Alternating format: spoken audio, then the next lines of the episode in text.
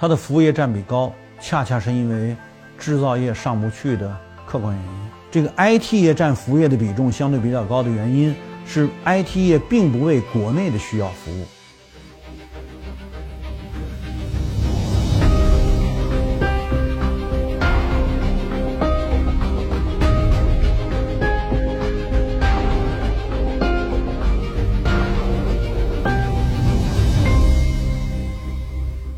我们中国在讨论印度问题上，一直有一个叫做误区啊，还是叫做呃盲点啊，还是叫做什么？九十年代的时候，印度的服务业啊，就是第三产业，占比就已经比较高了。当时就有很多内部国内的这些讨论，认为印度的这个呃服务业占比高呢，是印度经济健康发展的一个重要表达。那个年代哈，我们始终是第三产业上不去。所以就觉得大家就有这种要求，就是研究研究印度怎么回事儿。到进入新世纪以来，我多次跑印度的时候，我也有这种疑问。但是我在印度真正使用所谓现代的手段的时候呢，就发现这个好像比在中国的那个那个感觉呢，还是有有相当明显差距的。比如我们在中国已经电脑使到一个比较高的版本哈，我我去印度的时候呢，在研究机构啊，在他们那儿用电脑呢，还是三八六、四八六，那时候都少见。今天的年轻人很少知道三八六、四八六了。我们这个跟着电脑一路走过来的这一代人。我们就知道从单板机啊，然后如何过渡啊，然后最后变成用那时候三八六四八六显得很先进了，然后到后来 AT 机啊，然后再后来才变成所以今天的这套电脑系统。当我们已经是升级到一个新的高台阶的时候，高校也好，研究机构也好，普遍都使用新的电脑的时候呢，那印度的研究机构高校使用的电脑的还是相当落后的。当时我就想，我说印度这个服务业占比这么高，而且 IT 业据说是印度的骄骄傲，它是怎么回事？后来接触多了，去的多了，才慢慢理解了，它的服务业占比高，恰恰是因为制造业上不去的客观原因。这是我的第一个形成的印象。接着再进一步呢，就发现哦，闹了半天，这个 IT 业占服务业的比重相对比较高的原因是 IT 业并不为国内的需要服务，因为你国内没有产业呀。没有产业，就对当然对这个所谓信息技术、高高科技等等这个体系，它的需求就并不是很很那个很旺盛。再进一步的跟印度的这个朋友们交流，大家讨论起来才明白，印度所培养的讲英语的知识分子，特别是这些呃技术类的院系所培养的人呢，在本国是无业可就的，因为你没有产业需求，就对人才呢，他就。就没有就业的这个空间，正好是美国在进入九十年代以后啊，他把他原来用于军事研发的电脑和网络体系改为商用、改为民用了啊，很多老百姓也开始用了，大家网上要玩啊，要什么联系啊，要沟通啊等等，这些开始搞起来的时候，来不来就出毛病。我们这些跟着电脑一路走过来的，都都经历过这些事儿啊，玩着玩电脑死机了，或者做着做着突然它卡了，那怎么办？我们需要服务，海底电缆已经建起来了，因为它得互联网啊，它得连呀。那这个时候，美国在这个阶段，各种各样的这种服务业也被带起来了。但一带起来以后呢，大家就发现那些做 IT 的人，他的工资收入是相当高的，用不起。那又为了不断的改进这些电脑的软件，就需要大量的人去做软件业的脏活，就去编程序，就那些程序员儿，那些叫做 programmer。他们是非常累的，那这些活呢，慢慢的欧美的人就不愿意干了。那把这些活转移到哪儿了呢？就转移到英语国家印度。印度恰恰是大家也都知道哈，他们数学能力比较强，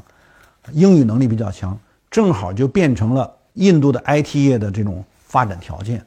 所以，他 IT 业为发达国家去做程序员，去做最初的编程。然后这些编程呢，是人家发达国家的软件公司把自己的那个最基本的活儿交给印度去干了。然后你们把那个编出来的这个软件交给他的软发达国家软件公司，发达国家的这个编程人员，这个 IT 人员再把它打包，叫 package，啊，成了软件，然后再用到他的电脑系统中去推动他的那个升级换代。就这个过程，带起来了印度的所谓 IT 业的发展。所以呢，你们看，就是在九十年代后期，就是当西方的电脑技术不断的民用化、不断进步、不断变成 IT 产业的时候，所以 high tech 这个高技术产业啊，IT industry 就都是这个阶段发展起来的。当这个时候带起来了印度的 IT 业，其实这个说明什么呢？就是一个简单的结论，就是不是本国产业需求，也不是本国市场需求，而是海外市场需求带动了。印度以 IT 业为主的这样一个发展的过程，又由于它是为海外服务的，所以它当然统计纳入服务业。于是乎，印度的服务业就大幅度提升。到了新世纪之初的时候，能高达百分之五十六以上，超过百分之五十五了。啊，这个往往是发达国家才有的水平。所以，印度在一个工业化水平相对比较低的条件下，嗯。出现了一个很重要的现象：第一，是大量的人口进城，变成贫民窟，所以它的城市化率很高；第二呢，就是 IT 业占比很高。那 IT 业占比很高，同时带动的是服务业，那服务业也上来了。再进一步，当这种这种互联网变成一个一个非常普遍使用的这个体系的时候，尤其在西方普遍使用的时候，他就把很多咨询业啊也交到了发展中国家。所以，在美国，经常会，比如说你电脑不行，或者是你财务上有需要要咨询哈，比如投资啊什么的这些，或者是比如税务上，或者甚至医疗，有病啊、健康啊等等这些咨询，电话一打，接线生接完之后，向你提供服务的，远在印度洋的那个半岛上的印度人，所以你听那个讲的那个话呢，都是不太标准的英文，勉勉强强听得懂。他如果稍快一点，你就得说。Please slow down，让他说慢一点，否则你就听不懂。就这种服务基本上就转移到了印度。那再加上印度培养了大量的医生，他又使用西方的这些所谓有知识产权的、有保护的这些专利药，在他这儿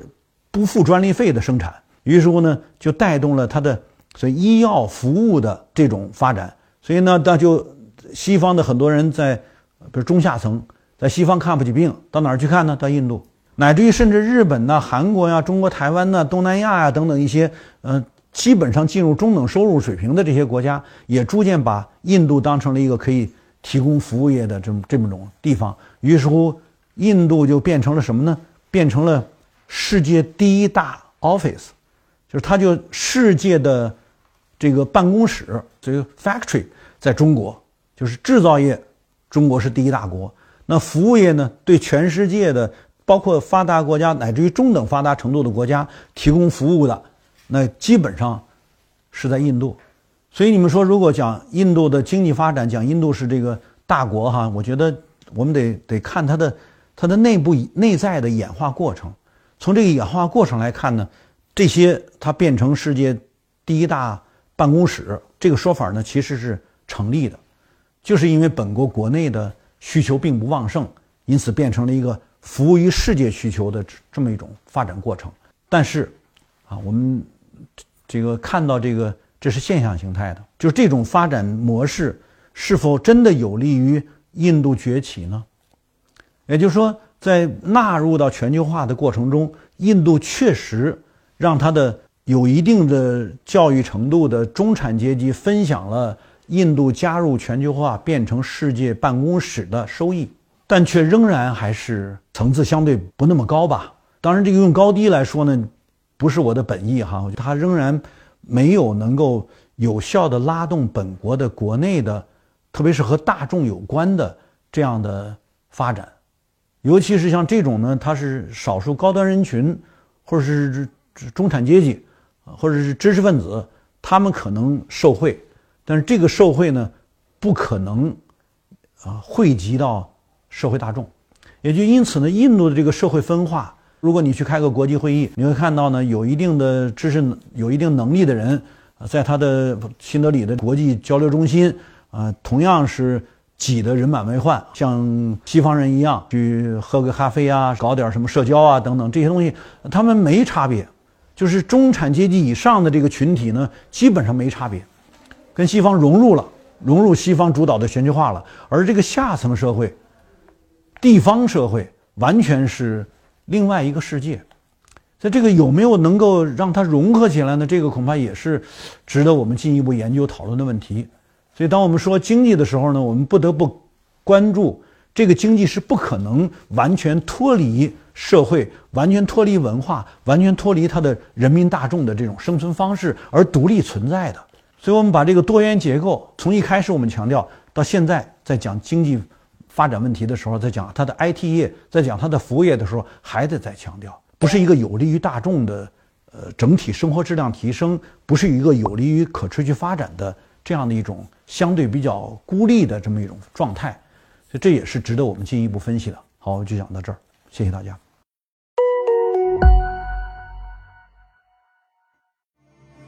有多少人了解过去的老冷战？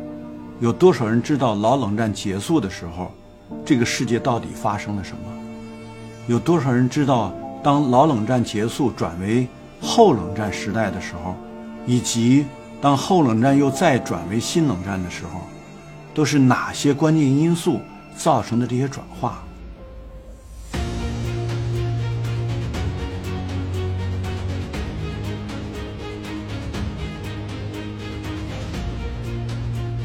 是温铁军，